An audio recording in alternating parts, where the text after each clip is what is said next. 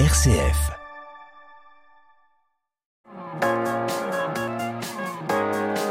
M comme midi, l'invité. Long de la semaine, on vous offre sur RCF Lyon une carte cadeau chez l'Atelier des Chefs pour un adulte et un enfant. Alors forcément, il nous fallait bien vous présenter l'Atelier des Chefs. Depuis presque 20 ans, l'Atelier des Chefs propose des cours de cuisine pour les particuliers et les professionnels. De 30 minutes à 3 heures, les ateliers prennent différentes formes. Et depuis 2017, l'entreprise propose aussi des formations dans différents métiers. L'Atelier a été reconnu organisme de formation par les meilleurs ouvriers de France en 2021. Rencontre aujourd'hui avec Nicolas Bergerot, l'un des cofondateurs de l'Atelier des Chefs. Bonjour Nicolas. Bonjour Anaïs. L'idée de l'atelier des chefs vous est venue à Toronto, c'est ça Absolument, le 10 décembre 2001. Racontez-nous d'où vient le concept. Le 10 décembre 2001, je m'en souviens très bien parce que c'était trois jours avant la naissance de notre quatrième enfant. Hippolyte qui est né à, donc à Toronto. Je suis rentré dans une boutique. On venait de s'installer à Toronto comme expatrié et moi, pour m'immerger dans la culture locale, je voulais m'acheter un livre de cuisine canadienne. Donc je suis rentré dans une petite boutique qui faisait à peu près la taille de ce studio qui s'appelait The Cookbook Store. Mais ils vendaient que des livres de cuisine. Donc déjà pour moi, c'était une caverne d'Alibaba. Et puis euh, il y avait le, le, libraire qui avait préparé un bon plat, donc ça sentait bon. Donc je lui ai dit, hm, ça sent bon chez vous, est-ce que je peux goûter? Il me fait goûter son plat qui était merveilleux. Je lui ai dit, est-ce que je peux avoir la recette? Et il me dit, non, vous pouvez pas avoir la recette, mais vous pouvez acheter le livre si vous voulez. Et là, en sortant, j'ai acheté le bouquin et en sortant, je me suis dit, ce mec est un génie. Il m'a fait euh, acheter un livre par une expérience que j'ai vécue avec lui. J'ai appelé mon frère euh, pour partager avec lui cette idée. Lui, il a toujours voulu être entrepreneur et moi bosser dans la cuisine. Et euh, ça a été la, la petite graine de l'atelier des chefs. L'atelier des chefs démarre donc et ça démarre très vite. Alors que les émissions de cuisine ne connaissent pas encore l'essor qu'on leur connaît aujourd'hui, vous ouvrez une quinzaine d'ateliers dans des grandes métropoles. Comment vous expliquez ce succès? Objectivement, euh, c'était un alignement de planètes. Euh, quand on ouvre notre premier atelier, donc le 12 juillet 2004, donc déjà il nous a fallu deux ans et demi pour vraiment euh, accoucher du concept. Euh, et on a décidé de lancer une école de cuisine de tous les jours. Il y avait déjà plein de cours de cuisine qui existaient, qui étaient des cours de cuisine très compliqués. On apprenait à faire du lièvre à la royale, de, de la poire de demi-deuil, des trucs très, très, très, très. Euh, pour impressionner compliqués. les convives. Ouais, ou surtout qu'on refait, qu'on refait jamais chez soi. C'était pour passer un bon moment, mais on refait jamais chez soi. Et nous, on voulait vraiment apprendre aux gens à faire la cuisine de tous les jours, celle qui rend heureux, celle qui rassemble, celle qui fait partager. Donc on a inventé deux trucs, un cours de cuisine à l'heure du déjeuner. Vous cuisinez pendant une demi-heure euh, avec un chef professionnel. C'est quand même une très belle recette, mais, mais très simple par définition, ce qu'elle tient en peut refaire à la maison. Qu'on peut refaire à la maison. Puis après, vous la mangez sur place. Donc tout compris, ça, ça dure, ça dure une heure, euh, voire un peu moins. Euh, ça coûte 19 euros. Donc euh, vraiment, c'est très accessible et c'est vraiment pour dire aux gens, venez tenter le truc, venez redécouvrir le plaisir de cuisiner. Et puis on a inventé aussi les team building culinaires, proposés aux entreprises de rassembler leurs clients et leurs collaborateurs. Et donc en 2004, la cuisine, c'était une corvée ménagère, les gens nous le disaient, hein, c'est les embêter autant que de faire le ménage, leur passage et la cuisine. Et je dirais que on a peut-être été au début de ce changement de, de, de, de paradigme sur, le, sur la perception de la cuisine. Et puis après, ça s'est emballé.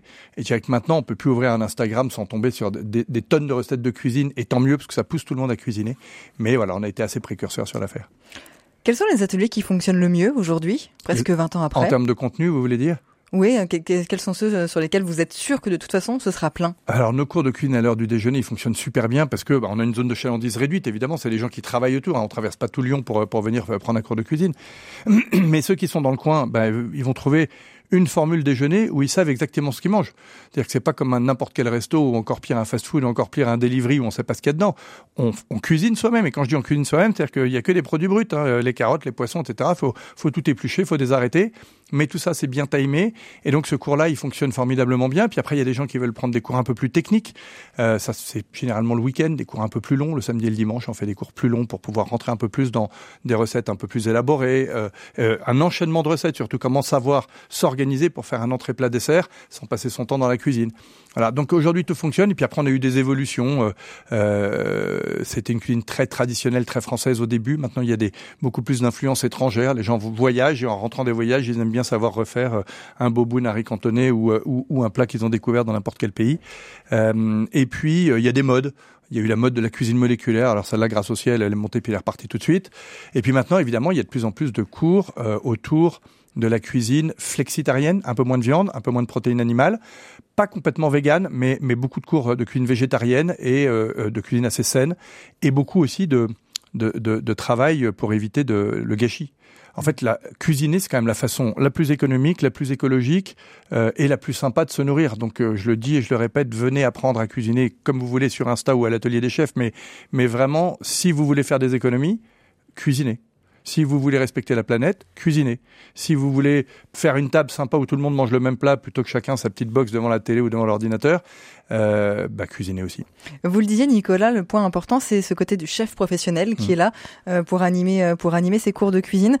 C'est aussi rare, des fois, pour euh, je veux dire le commun des mortels, de pouvoir avoir un chef presque pour lui, pour lui apprendre. C'est important aussi de, de, de pouvoir avoir ce contact direct avec, avec un professionnel de la cuisine. C'est hyper important parce qu'en fait, la cuisine, on croit tous qu'on sait un peu en faire, et c'est vrai, mais on ne sait pas pourquoi chaque technique est adaptée à chaque recette. Si aujourd'hui il y a plusieurs formes de découpe de légumes, la julienne, la brunoise, la macédoine, etc., c'est parce que chaque découpe de légumes a son utilité dans une recette. Donc un chef, il n'est pas là pour vous embêter, il est là pour vous apprendre les techniques, apprendre, faire, faire ses gammes, euh, et puis après donner l'inspiration. À chaque fois dans nos cours, on va dire, bah voilà, euh, la purée de pommes de terre qu'on a faite maison, évidemment, on prend pas de, produits industriels, mais la purée euh, de, de pommes de terre qu'on a faite maison, bah vous pouvez la parfumer avec du wasabi, avec de la moutarde à l'ancienne, avec de la sauce soja, et vous allez déjà avoir trois recettes différentes qui, vont s'adapter à différentes recettes. Donc euh, oui, avoir un chef quasiment rien que pour soi, c'est énorme, euh, mais parce que euh, voilà, on va apprendre à faire cette cuisine qui valorise celui qui l'a fait autant que ceux qui la mangent. En fait, il n'y a rien de pire que de se donner un peu de mal, puis de faire un truc pas très bon, puis de sentir qu'en face, ça marche pas. Alors qu'avec quelques petites techniques de base, avec une belle présentation, avec des bonnes cuissons, on va faire un truc waouh. Et là, bah, on voit bien que ça, ouais, ça fait, ça met des sourires autour de la table, et puis il y a un cercle vertueux qui se met en place qu'on a envie de s'y remettre. Comment sont conçus les nouveaux ateliers? Puisqu'évidemment, les ateliers, vous le disiez, se renouvellent en fonction des tendances, euh, en fonction des époques de l'année. Comment ils sont conçus, ces ateliers? Ils sont conçus par nos chefs et nos managers, atelier par atelier. Vous le disiez, euh, on a une dizaine d'ateliers en France maintenant, et euh, bah, chose euh, bizarre ou pas, euh, à Lille et à Lyon, on mange pas la même chose, à Paris et à Aix-en-Provence, on mange pas la même chose. Euh, et en tout cas, les produits de saison sont pas exactement les mêmes. Donc chaque manager et chaque chef dispose d'une base de données. On doit avoir 20 000 recettes dans la base de données. Peut en rajouter s'il le souhaite parce qu'il y a effectivement des nouvelles tendances qui se mettent en place. Et c'est au chef et au manager de dire tiens.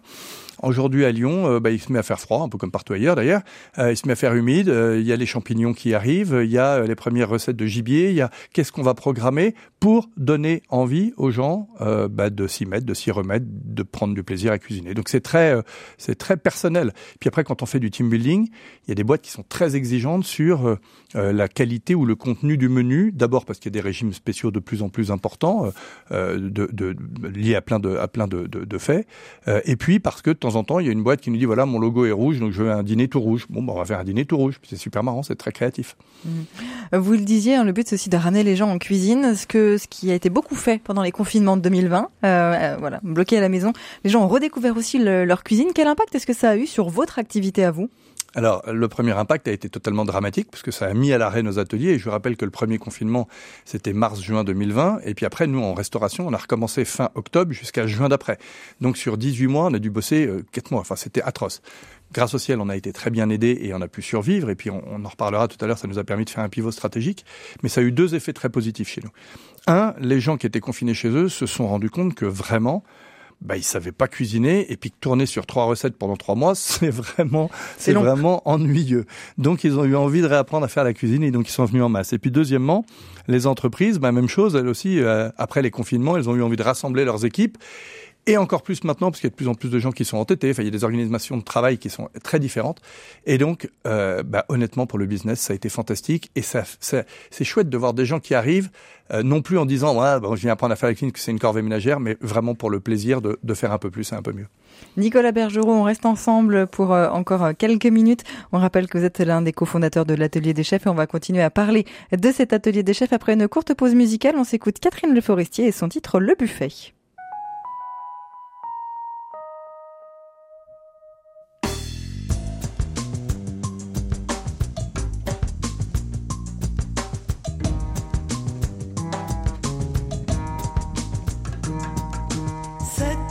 Large buffet sculpté, le chêne sombre très vieux a pris cet air si bon des vieilles gens. Le buffet est ouvert et verse dans son ombre comme un flot de vin vieux des parfums engageants.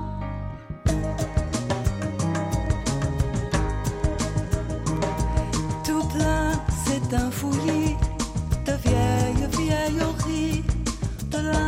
linges odorants et jaunes, de chiffons, de femmes ou d'enfants, de dentelles flétries,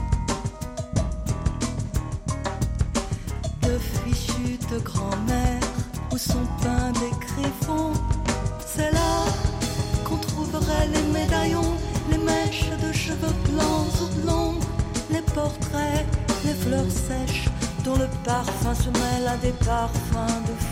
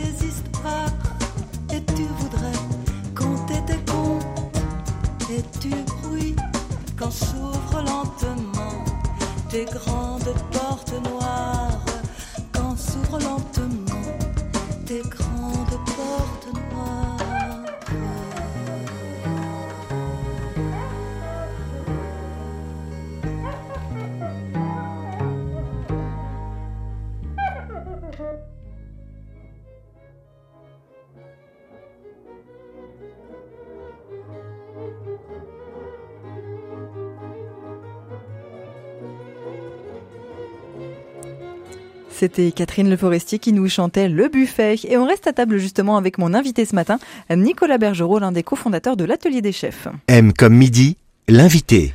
On le disait, vous avez donc cofondé cette entreprise qui propose initialement des cours de cuisine pour les particuliers, les professionnels. On en a parlé dans la première partie de cette émission. Mais pas que. Depuis six ans, vous proposez aussi des formations sur différents métiers qui n'ont rien à voir avec la cuisine. On aura l'occasion d'y revenir. Comment est-ce qu'on peut arriver à s'imposer quand on voit un secteur de la food tech qui est complètement en ébullition avec les cours, les repas livrés, voilà, ça bouge de partout. Comment est-ce qu'on arrive à s'imposer et à se maintenir en place? Eh bien, il faut innover. Je vous cacherai pas qu'on a eu des années un peu euh, difficiles parce qu'on voyait bien qu'il y avait une telle explosion des livraisons qu'on s'est dit mais est-ce que les gens vont vraiment vouloir cuisiner?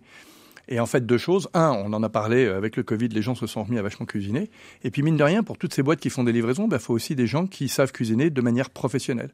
D'où l'importance de développer des formations professionnelles. Et là, on a voulu apporter de l'innovation, un peu comme on l'avait fait avec l'atelier sur la partie cours de cuisine, en proposant des formations professionnelles en digital à la cuisine. Alors, je vous cache pas que les fédérations et les branches nous regardent avec des yeux en disant depuis quand on apprend à faire mon métier en ligne? Alors, je rassure tout le monde, on n'apprend pas à faire le métier, on apprend à passer le CAP. On fait toute la formation pour passer le CAP. Le CAP en cuisine comme dans plein de métiers, c'est le sésame, c'est ce qui permet de rentrer dans la profession, c'est ce qui permet d'avoir les langages, qui permet d'avoir les codes, qui permet d'avoir les techniques de base, qui permet d'avoir les attitudes à la fois professionnelles, de sécurité et d'hygiène, etc. Et donc on a lancé évidemment euh, d'abord le CAP cuisine, puis le CAP pâtissier, puis le CAP boulanger, trois métiers qui sont des métiers de bouche proches, de, des nôtres. Et puis pendant le Covid, bah, on s'est rendu compte qu'il fallait qu'on aille plus loin, qu'il y avait un énorme besoin à la fois euh, de main d'œuvre et puis aussi de revalorisation des métiers qu'on appelle les métiers de la main et de l'humain. Et donc, euh, depuis, on a lancé des CAP, euh, coiffure, esthétique, petite enfance, assistant de vie, plomberie, électricité, mécanique auto, mécanique moto. Voilà. Et on devient une plateforme de formation digitale à tous les métiers de la main et de l'humain avec 10 000 personnes qui se forment au moment où je vous parle. Et bah, c'est super excitant parce qu'on revalorise les métiers et, comme le dit notre mission d'entreprise, on aide chacun à s'accomplir. Et votre titre de l'atelier des chefs est toujours euh, pertinent aujourd'hui avec euh, cette offre multiple? Merci de me poser cette question. Vous êtes certainement pas la seule à vous la poser. C'est vrai que l'atelier des chefs, c'est a priori une marque de cuisine. D'ailleurs, quand on a fait une étude de notoriété euh, fin 2020, on s'est rendu compte que bah, c'était, on était très heureux. Il y avait 50% des Français qui nous connaissaient en notoriété assistée, et puis 50% qui ne nous connaissaient pas. Alors ceux qui ne nous connaissaient pas, on s'est dit, bah, de toute façon, ils savent pas qu'on fait de la cuisine, c'est pas grave. Ceux qui savent qu'on fait de la cuisine, eh ben, on leur explique qu'en fait, euh, l'atelier des chefs, c'est un organisme de formation, c'est un CFA aussi maintenant, euh, qui vise à l'excellence euh, de tous les métiers dans lesquels euh, les gens travaillent. Et finalement, un chouette plombier ou un beau coiffeur, à la fin, quand ils ont fait un bon boulot, qu'est-ce que vous leur dites? T'es un chef.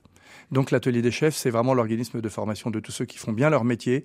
Et euh, passer cette petite explication, eh ben, on est heureux d'avoir gardé notre marque qui est, qui est solide, qui est crédible, qui a déjà prouvé plein de choses depuis 19 ans maintenant, depuis 2004. Euh, et donc euh, pour laquelle euh, il y a une certaine fierté de, de, de, de, de, se former et, et de réussir. Vous le disiez, vos offres sont donc 100% euh, numériques. Mm. Pourquoi opter pour une formule uniquement web? C'est des questions de logistique, de, de, de, de bâtiment? Non, c'est pour offrir une possibilité à chacun de se former. Aujourd'hui, on a deux types de personnes qui se forment. Des gens qui sont plutôt dans un, un, un statut de reconversion. Donc ces gens-là, soit ils sont encore dans leur job, soit ils sont plus dans leur job, mais en tout cas, ils n'ont pas forcément près de chez eux accès à un CFA à une école qui va leur permettre de préparer leur CAP. Donc pendant qu'ils sont encore en job, eh ils peuvent faire ça le soir et le week-end. S'ils sont dans un autre, s'ils sont dans une autre euh, situation professionnelle, ils ont accès à notre plateforme H24 7 jours sur 7 et donc c'est extrêmement flexible et fluide pour acquérir les savoirs. Et puis, euh, on a aussi pensé aux apprentis. Donc, on est CFA, Centre de formation des apprentis, depuis avril 2022. Les apprentis, c'est des jeunes de moins de 29 ans qui doivent jongler entre chez eux, euh, le CFA, l'entreprise, euh, à un moment où le litre de gasoil, le litre de super vaut 2 euros, c'est des frais euh, colossaux pour aller d'un endroit à l'autre. Bah, nous, notre CFA digital, il suit le jeune chez lui, il suit le jeune chez, chez, le, chez le, le, le patron. Et donc, finalement, bah, ça rend l'apprentissage, la formation beaucoup plus accessible à tous. C'est pas une baguette magique, hein, on, on résout pas les problèmes de, de, de, tous et tout le monde, mais objectivement, on a des très beaux exemples de gens qui se sont formés avec nous et qui ont changé de vie ou trouvé leur voie alors que a priori ils n'y étaient pas prédisposés.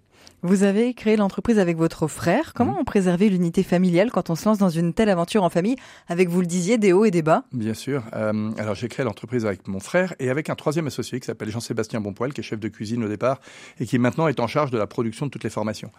Et en fait, euh, évidemment, avec François, bah, déjà on avait huit ans d'écart, donc on n'a pas été deux frères qui étions en compète toute notre vie. On avait deux sœurs entre nous, et donc on a une, on, on, on a toujours eu un profond amour l'un pour l'autre, mais, mais au-delà de ça, euh, un respect mutuel des qualités, des qualités de l'un et l'autre. Et puis Jean Seb, je pense qu'il a servi de liant euh, entre nous. Euh, à trois, en fait, euh, c'est pas deux contre un, c'est un moment où, il faut prendre une décision. Mais il y en a deux qui sont d'accord, puis un qui est pas d'accord. Eh ben, celui qui est pas d'accord va suivre les deux qui sont d'accord. Donc ça s'est toujours très bien passé.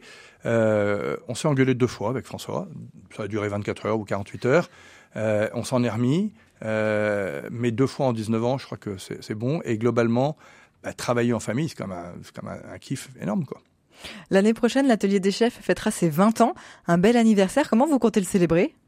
Avec un gros gâteau avec un gros gâteau qu'on fera nous-mêmes. Non, on a plein de projets.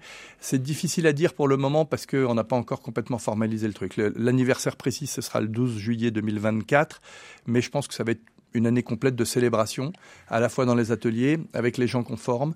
Euh, on a vraiment comme mission de, valoriser tous les métiers pour lesquels on travaille. Et j'assure, euh, quand je rencontre des copains qui me disent ouais, alors euh, mon enfant, il a envie de devenir cuistot, mais je trouve pas ça très chic.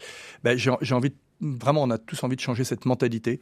Et donc, euh, bah, pour les 20 ans, voilà, on va essayer d'élaborer sur ce sujet, de valoriser tous ces métiers, en disant aux jeunes, aux parents, mais aussi euh, aux proviseurs dans les écoles, d'arrêter de dire, ok, toi t'es bon, tu vas passer ton bac, toi t'es con, tu vas, tu vas faire, un, tu vas faire un, une formation pro. Non, tous les métiers sont beaux, euh, tous les métiers se valent. Et puis j'ai envie de dire, avec l'avènement de ChatGPT, euh, bah, il y a plein de métiers qui vont plus souffrir avant que ChatGPT fasse des belles franges, débouche un tuyau, prépare une belle blanquette. Je pense qu'on est assez tranquille. Donc, euh, mesdames et messieurs les parents, laissez vos enfants aller vers des métiers passion dans lesquels ils gagneront très bien leur vie, ils seront très heureux et ils vont s'éclater. Merci beaucoup euh, donc euh, pour euh, toutes ces informations. On rappelle que vous êtes l'un des cofondateurs Nicolas Bergerot de cet atelier des chefs et on rappelle aussi que tout au long de la semaine RCF Lyon vous offre eh bien votre carte cadeau pour profiter d'un atelier avec votre enfant. Donc n'hésitez pas à vous inscrire au tirage au sort par mail à contact.lyon@rcf.fr. Merci Nicolas. Merci Anaïs. Bonne journée à tous.